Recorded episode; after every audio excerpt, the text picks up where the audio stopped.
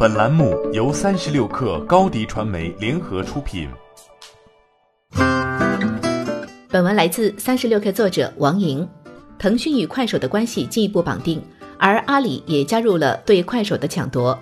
十二月三号，据晚点消息称，快手将于近日完成 IPO 前最后一轮融资。此轮融资，腾讯领投，博裕资本、云峰基金、淡马锡、红杉跟投。本次 F 轮融资额近三十亿美元，腾讯投资二十亿美元左右，将在快手占股百分之二十。阿里的云峰基金也参与了次轮融资，不过是小额入股，与快手彼此保留合作和对话的空间。本轮融资完成后，快手投后估值将达两百八十六亿美元。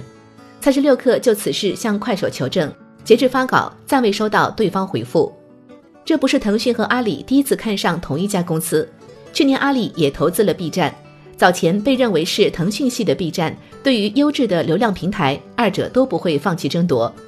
根据天眼查显示，腾讯早在2017年就已经参与到快手的融资中了，从 D 轮开始到现在的 F 轮，腾讯均有参与，且为领投方。腾讯与快手的关系如今又进一步绑定了，不过并非是之前所传的成立游戏合资公司。据晚点消息称，二者游戏上将采取独家协议合作。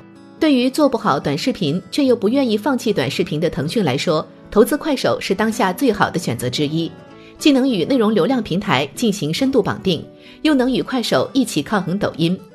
今年，腾讯不仅为快手开放了社交资源，快手的视频链接能够分享到微信朋友圈，还联合快手推出了一个微信视频版看一看。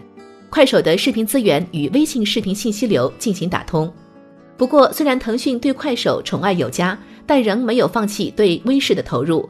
在资源的量级上，仍是自家的微视享有更丰富的资源。微视拥有朋友圈三十秒视频的权限，这是腾讯给微视的一级资源。对比之下，快手在微信的入口却藏得有些深。对于快手来说，虽然享受不到顶级资源，但相比抖音来说，却有了不少优势。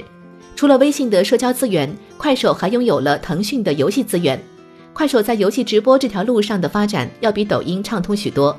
抖音、火山视频、西瓜视频因为和腾讯的游戏版权纷争，已经不知道打了多少个回合了。头条系获得的结果基本都是旗下产品禁止传播腾讯系的游戏内容，胜率为零。不过，据晚点报道称，快手对于阿里和腾讯的态度多是中立，他们彼此既是合作伙伴，也是竞争对手。这既是快手的主动选择，也是腾讯、阿里等资本方利益博弈的结果。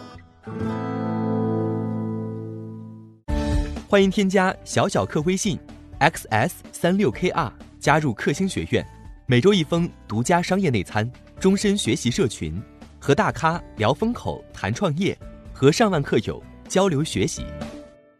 高迪传媒，我们制造影响力。